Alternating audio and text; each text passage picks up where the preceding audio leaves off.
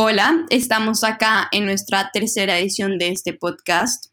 Hoy estamos con Eduardo Carvalho. Carvalho es un psiquiatra, es mi psiquiatra, pero en este caso no nos vamos a enfocar en mí, sino en las, aquellas cosas que tiene para decir a los jóvenes con respecto a todo el tema de la psiquiatría y lo que es la salud mental. Hola Eduardo, muchas gracias por recibirnos hoy, que además nos recibe en su casa, que por primera vez estoy ahí y en su consultorio y esto definitivamente es un museo. Entonces, muchas gracias por recibirme en tu consultorio, en tu museo y el día de hoy. Bueno, muchas gracias Valentina por tu invitación. Este, creo que eh, va a ser una excelente oportunidad para hablar de temas que creo que a todos nos pueden interesar. Bueno, Eduardo, entonces cuéntanos, ¿tú quién eres? ¿Qué haces? Eh, bueno, te puedo decir eh, como formación, más que quién soy, yo diría como empezar por la formación. Entonces, como formación, eh, soy un médico psiquiatra formado en Venezuela. soy venezolano, salí de, del país hace ya 10 años, viviendo aquí en Bogotá. Este, y en mi proceso de búsqueda de de, darle vuelta a lo que es la psique, lo que es el psiquismo. Eh, además de la psiquiatría, me interesó mucho eh, temas de psicología y de corrientes psicológicas.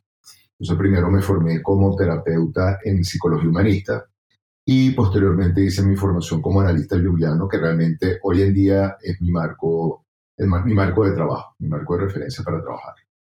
Bueno, pero cuéntanos cuál es la diferencia entre la psicología y el y la psiquiatría. ¿Qué tiene que estudiar un psiquiatra o qué tiene que estudiar un psicólogo? Ok. la, psiquiatría realmente es una especialización médica eh, donde está enfocado como, como, proceso médico y como pensamiento médico, está enfocado en reconocer ciertas condiciones o ciertos estados. A partir de, de ese reconocimiento se indica un tratamiento. La psicología como se entiende universalmente, es el estudio de la psique.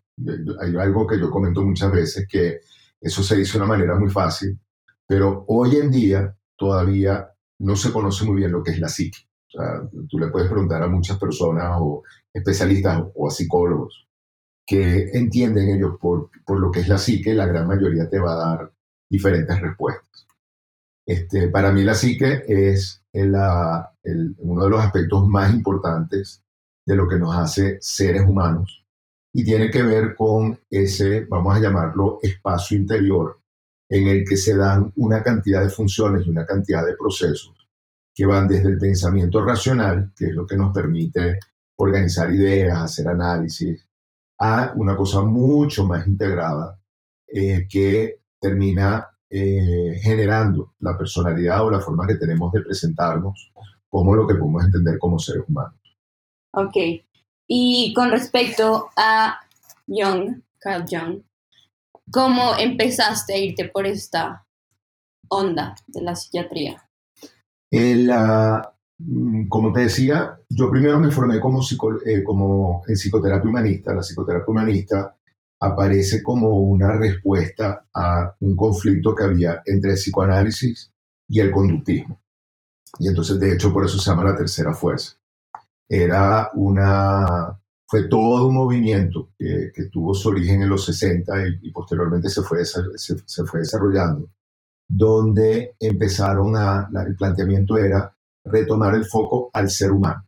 los primeros humanistas empezaron a decir empezaron a, comentar que el foco de, la psique o del proceso humano se había perdido a temas muy teóricos, el psicoanálisis como una herramienta muy teórica y el conductismo como una herramienta muy práctica y muy reduccionista. Entonces, el, el, humanismo eh, congregó a una cantidad de pensadores, entre los que estaba Eric Fromm, Eric Erickson, eh, el, el, fundador de el análisis transaccional, que era Eric Byrne, el, fundador de la Gestalt, que fue Fritz Perls, el fundador del psicodrama, que fue Levi Moreno. O sea, congregó una cantidad de pensadores que empezaron a, eh, eh, empezaron a aproximarse al, paciente de una manera diferente. De hecho, eh, Rogers, de hecho hay un libro de Rogers que se llama La psicoterapia basada en el cliente, este, donde ya no se hablaba del el modelo teórico como la referencia eh, de trabajo, sino era la vivencia de la persona que se nos acercaba para poder entender lo que estaba pasando. Bueno, eh, yo empecé a formarme en, psicoterapia humanista. esa formación inicialmente tenía sintetizado eh, análisis transaccional como una especie, como la parte más racional de, de la aproximación, eh, gestal como la parte más práctica, y a eso se venía porque eran ya herramientas más complejas, pero que se asociaban como era el psicodrama, en la programación neurolingüística a un momento determinado se ubicó como, como parte de la psicoterapia humanista, la biodanza eh, creada por Rolando Toro después se integró también a esto. Tuve mucho tiempo trabajando eh, bajo este marco y, con, esta, con estas técnicas, pero en un momento determinado empecé a sentir como eh, que había que profundizar un poco más. estas son un planteamiento donde en esa parte centrada en el paciente, está muy enfocado al aspecto consciente del paciente. ¿Qué piensas tú? ¿Qué sientes tú? ¿Qué haces tú? ¿Cómo actúas tú? Pero eh, no se trabaja directamente con el inconsciente. Y en un momento determinado, bueno, coincidió que eh, empecé a hacer la, formación como psiquiatra y en, mi, en, la, escuela de psiquiatría era una escuela muy, eh, muy relacionada con el marco psicodinámico, que tiene que ver con el psicoanálisis. Y el, el, el, el jefe del posgrado empezó a insistirme que yo debería hacer un psicoanálisis. Total que muy a regañadientes entré un psicoanálisis y realmente fue una experiencia increíble. ¿Cuánto tiempo fue? Eh, bueno, eso fue una historia muy larga que, que, sería tema de todo otro podcast, pero mi primer proceso psicoanalítico duró un año y medio y se interrumpió por, por una situación muy particular con, de, se enfermó mi, mi psicoanalista y en ese momento eh, encontré o estaba leyendo El hombre y sus símbolos de Carl Jung. Y Yo tengo pendiente ese libro. Bueno, es un libro maravilloso. Y ahí entonces decidí pasarme del psicoanálisis freudiano y explorar en lo que podríamos llamar el psicoanálisis jungiano. Y ahí fue... Eh, y entre Freud y Jung, ¿con cuál te quedas? No, definitivamente con Jung, sí. ¿Y por qué? Así como rápido para... Mira, a mí me parece que el, marco freudiano, aunque es muy valioso, porque fue el, que nos empezó, que nos aproximó a todo el mundo del inconsciente, pero de alguna manera es un marco reduccionista y un marco que, mar, que, que enfoca mucho al, al el, el, el, futuro de la persona o el devenir de la persona muy en los primeros años de, um, en los primeros años de, edad. Sí, casi todo lo que pasa cuando uno es chiquito supuestamente es lo que pasa, lo que se desenvuelve después. Y, tú crees que es verdad o no? Eso es muy importante, yo creo en eso, pero creo que no es lo que determina ni la personalidad ni la total expresión de una persona. Creo que hay mucho más que eso. Y en ese sentido, Jung fue un, una, eh, tiene un planteamiento mucho más amplio donde él empieza a ver al ser humano dentro de la complejidad que es el ser humano. Y fue el primero que empezó a hablar de los arquetipos, los arquetipos como unos patrones eh, que podemos encontrar a lo largo de diferentes culturas y que van a marcar, que van a influir profundamente en la, en la presentación y en la representación que tenemos en nosotros mismos. Por ejemplo, tú, me, o sea, tú coleccionas muchas cosas, Em, pues muchas cosas simbólicas, un tema muy antropológico. ¿Tú cómo puedes mezclar este tema como fascinación por el tema de los símbolos con tu psicología, o psiquiatría, perdón? yo diría que para mí, más que la palabra, que es una gran, la gran herramienta del psicoanálisis, para mí lo que nos conecta emocionalmente y lo que nos puede conectar entre las personas son las imágenes. Entonces, yo diría que los objetos que tú ves, más que eh, elementos estáticos, son imágenes. Cuando tú ves una pieza de un chamán precolombino, estás viendo una imagen que tiene una cantidad de, elementos en sí mismo que te evocan una cantidad de, movimiento también en tu, mundo interior. cuando tú ves una, una diferentes piezas de arte, este, estás viendo nuevamente imágenes, representaciones que un artista hizo acerca de un momento de su vida o acerca de algo que quería expresar de su mundo interior. O sea, ¿tú crees que todos los artistas o la mayoría dibujan dependiendo de lo que sienten internamente? No todos. Yo diría que ese sería, ese sería, para mí ese sería el verdadero trabajo artístico. El verdadero artista. El verdadero, ese para mí, que entiendo que es una, una postura que no todo el mundo comparte y tiene que, que, que estar de acuerdo. Pero para mí el verdadero artista es aquel que conectado con su mundo interior empieza a expresarse de una manera diferente. ¿Y por qué? El, yo creo, el, el por qué, porque, porque ¿Por creo qué que el- crees el que sí artista- sería? ok. Fíjate, yo creo que una cosa es elaborar imágenes o armar imágenes y otra cosa es el proceso desde el cual un ser humano tiene la urgencia de sacar algo de, su mundo interior. Usualmente cuando aparece esa urgencia y esa persona saca algo de ese mundo interior, está muy conectado con una, un nivel muy inconsciente, muy profundo de su psique y donde muchas veces está conectado con la cultura, no contemporánea, sino la cultura ancestral que nos acompaña. Entonces, ¿por qué hay tantos artistas que se frustran si se conocen un poco más? O pues según lo que hemos hablado.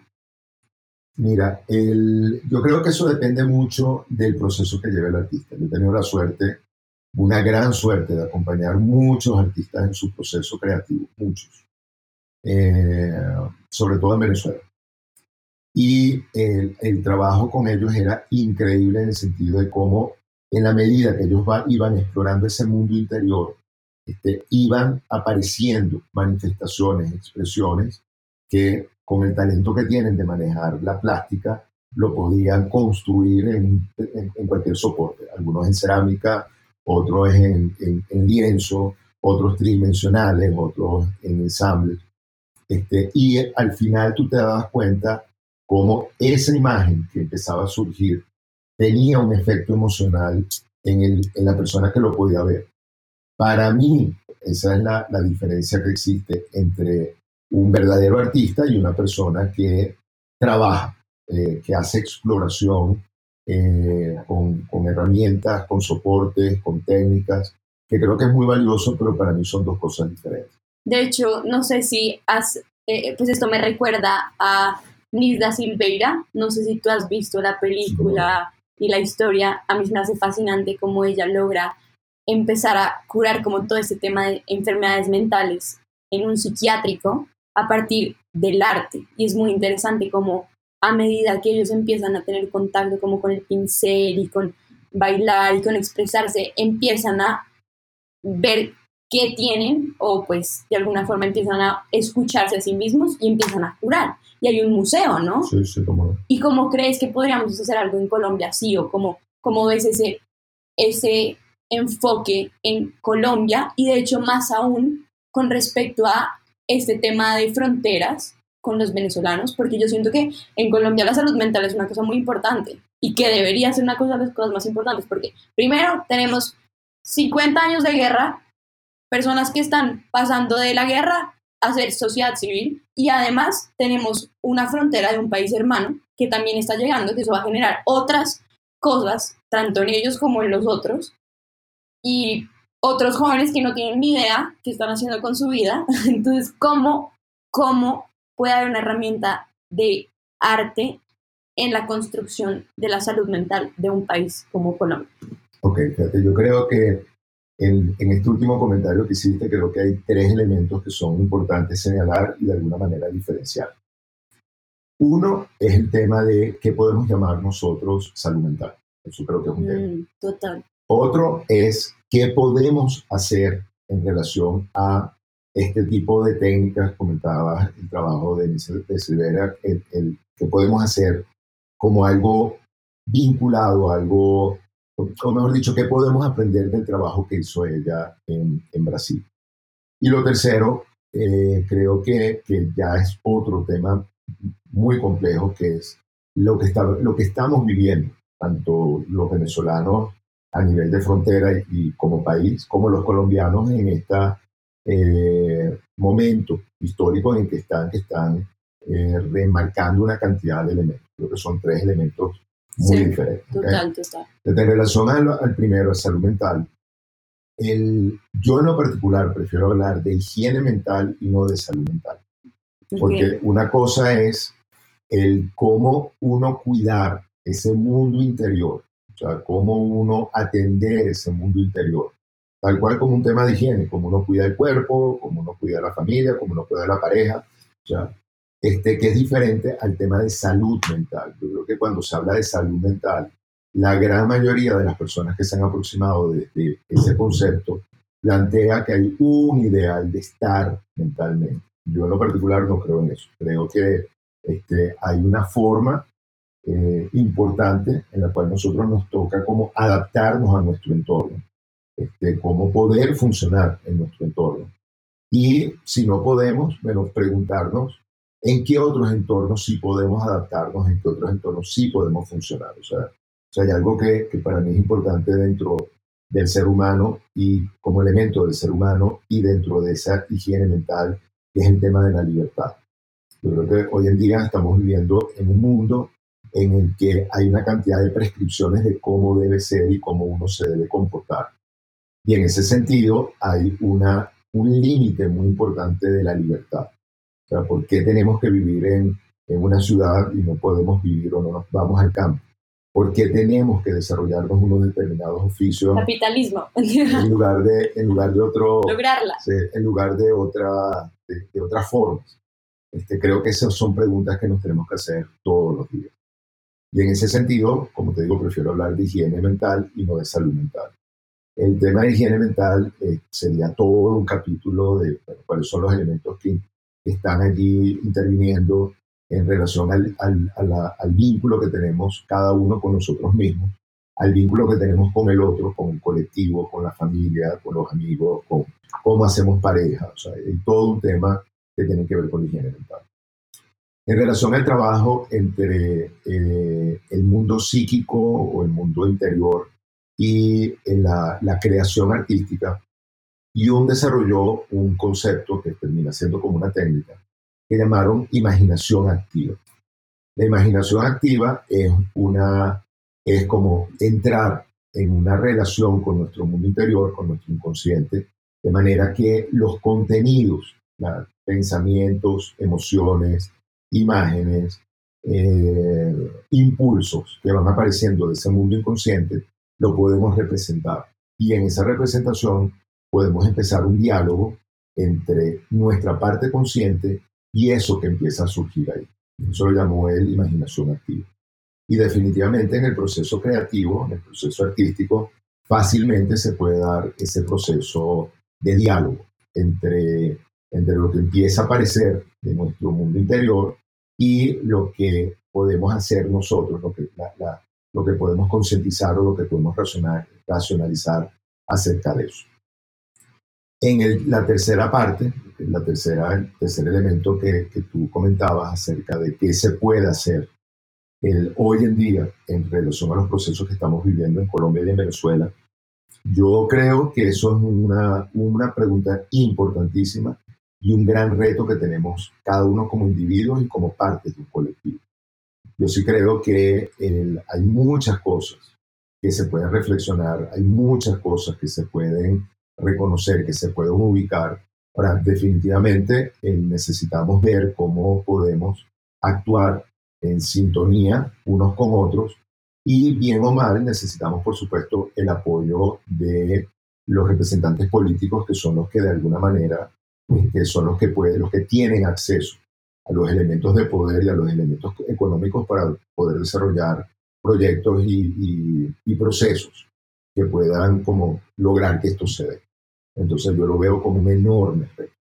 Porque hablando como de eso, como yéndonos sobre un tema de pues del gobierno y aquellas personas que están en el poder, me quiero ir hacia un, hacia un tema que pues está muy de moda y em, como ya para empezar a cerrar, em, una de las temáticas por las que, digamos, el Joker o el Guasón, en la última película que ganó el Oscar, eh, es precisamente porque no hay un apoyo de, de todo el tema, bueno, psiquiátrico o de salud mental del mismo estado en los Estados Unidos.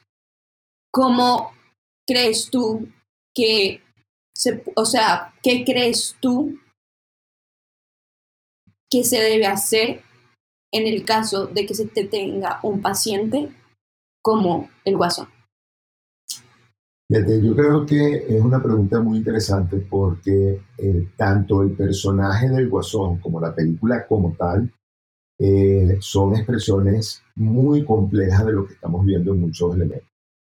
Si nosotros vemos al Guasón como un personaje individual, este, eh, podemos, o podemos eh, pensar acerca de, la, las consecuencias o pensar acerca de la, de la bueno, podemos pensar, podemos pensar acerca de las consecuencias que tiene la historia, los primeros momentos de vida, los primeros eh, experiencias que se tiene el, que tiene un ser humano en la, la construcción de la eh, en la construcción que se tiene de la visión del mundo que hay. Aquí vemos cómo el personaje desde muy temprano está sometido a abusos constantes, a, una, a un maltrato permanente, y donde desde muy temprano empezamos a ver cómo hay lo que podemos llamar una herida que se va profundizando, hay una fractura en ese mundo interior. Estamos viendo cómo, por otro lado, hay una cierta denuncia acerca de, lo, de, la desigualdad que estamos viviendo también en todo el mundo, alrededor del mundo, y cómo esa desigualdad, cuando somos ciegos a ella, de repente se generan procesos y se generan dinámicas que pueden ser sumamente destructivas. Eh, desde que el mundo es mundo hay una hay desigualdad.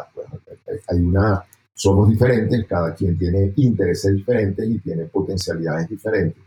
Pero una cosa es ser diferente y otra cosa es no pensar acerca del efecto que puede tener la, la, una, la desigualdad en lo que podemos llamar privilegios. O sea, privilegios básicos como es tener acceso a la salud, tener acceso a la educación, tener acceso a un mínimo de elementos que me permitan una sobrevivencia tranquila. Este, y, perdón, interrumpirte, ¿tú crees que esto se da a partir de estas desigualdades o ya hay un tema clínico con el que él nació, digamos? No, yo creo que en el caso particular del personaje, él, ya tiene una, una fractura desde muy temprano. Y en, esas, en ese moverse dentro de una parte dentro de un mundo, dentro de un colectivo, eh, donde tiene poco acceso a la posibilidad de tener una vida medianamente eh, en sobrevivencia, cuando se empiezan a dar determinados hechos empiezan a marcar esa desigualdad, a él se le dispara una, un mundo emocional muy caótico internamente que empieza a actuar.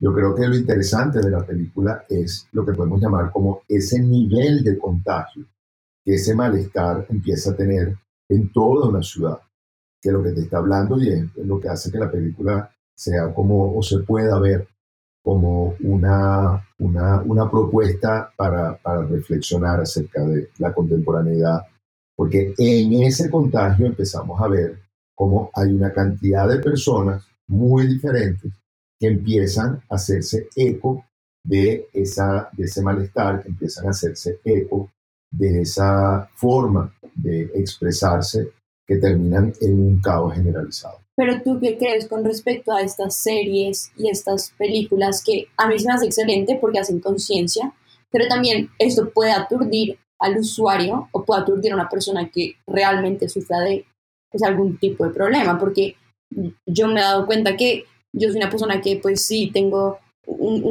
una forma de pensamiento que empiezo a pensarlo todo, todo, todo, todo, todo, todo, todo, todo, y empiezo a buscar todo en internet y me obsesiono. Yo creo que tengo un proceso de pensamiento algo obsesivo, para no llamarlo algo, pero cómo tener, o sea, cómo no cruzar la línea delgada entre hacer conciencia o hacer algo perjudicial para un paciente que de pronto tiene una patología o tiene algo. Lo que pasa es que una, cuando hablamos de paciente ya estamos hablando de un vínculo entre una persona y un terapeuta.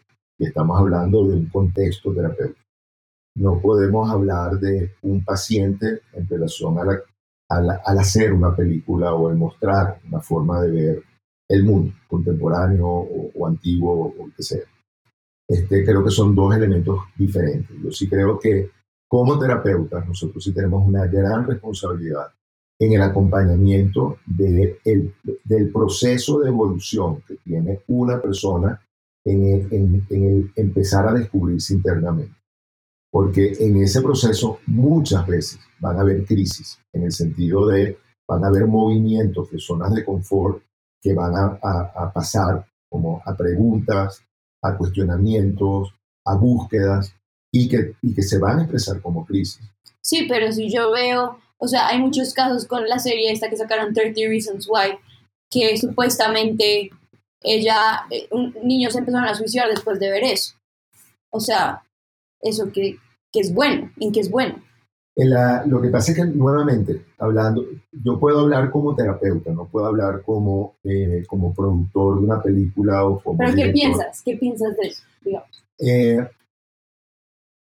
realmente lo que, yo, lo que yo pienso, que yo creo que puede ser eh, bueno, contradictorio, contradictorio, lo que puede generar polémica, es yo creo que las expresiones del ser humano necesitan darse o sea, yo creo que lo peor que podemos hacer como colectivo es reprimir.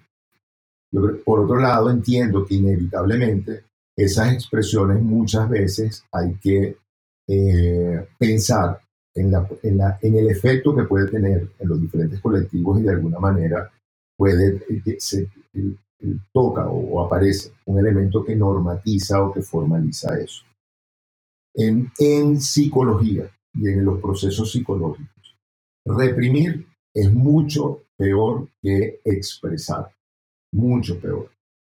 Ahí sabemos que hay una cantidad de planteamientos donde esa expresión natural que puede tener alguien o esa necesidad que puede tener de expresar en el momento en que se reprime, puede que se piense que se está teniendo un gran efecto, se está teniendo un beneficio sobre el colectivo, pero la verdad es que en esa represión no sabemos si, si simplemente se está conteniendo un síntoma, se está conteniendo un algo que está sucediendo y que puede aparecer tiempo después con mucha más potencia.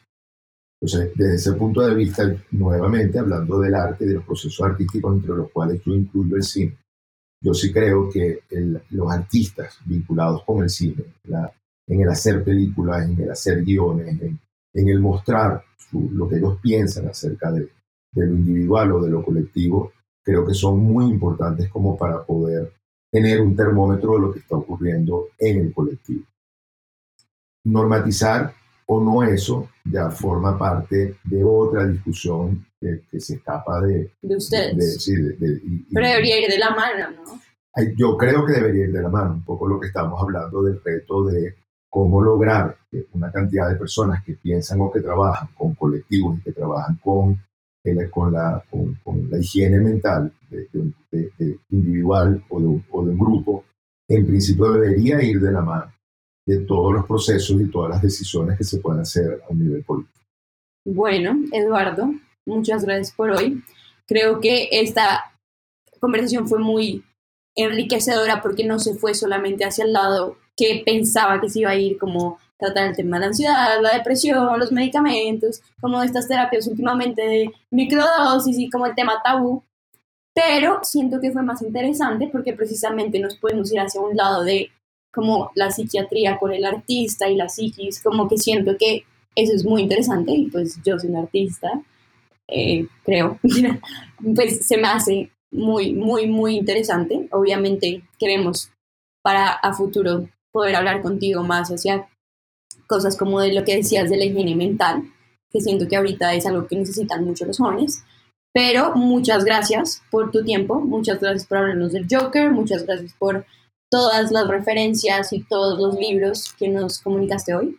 Entonces esperamos contar contigo una próxima vez. Y para cerrar ya últimamente, última, quiero preguntarte un consejo que le des a sí, yo creo que a todos, pero también como a los artistas o a aquellas personas que se quieren vincular a un tema de entender lo que es la psiquis, lo que es ser persona, pues, consciente e inconsciente, o subconsciente, no sé, yo no sé de eso, pero pues, sí, un consejo o algo que les quieras decir. primero quiero agradecerte este espacio porque para mí es fundamental, para mí es bien importante hablar de, este, de estos temas porque yo creo que en la medida que las personas tengan más información acerca de psicología, acerca de, la, de su psiquismo, creo que tienen herramientas para poder construir una, una, una, una vida mucho mejor. Entonces, gracias por el espacio. Sé que tocamos muchos elementos y, y yo diría que de una manera, por lo menos desde mi punto de vista o desde un poco superficial, pero podremos... para mí todo es como chino, pero creo que para los oyentes está bien, es una, una introducción.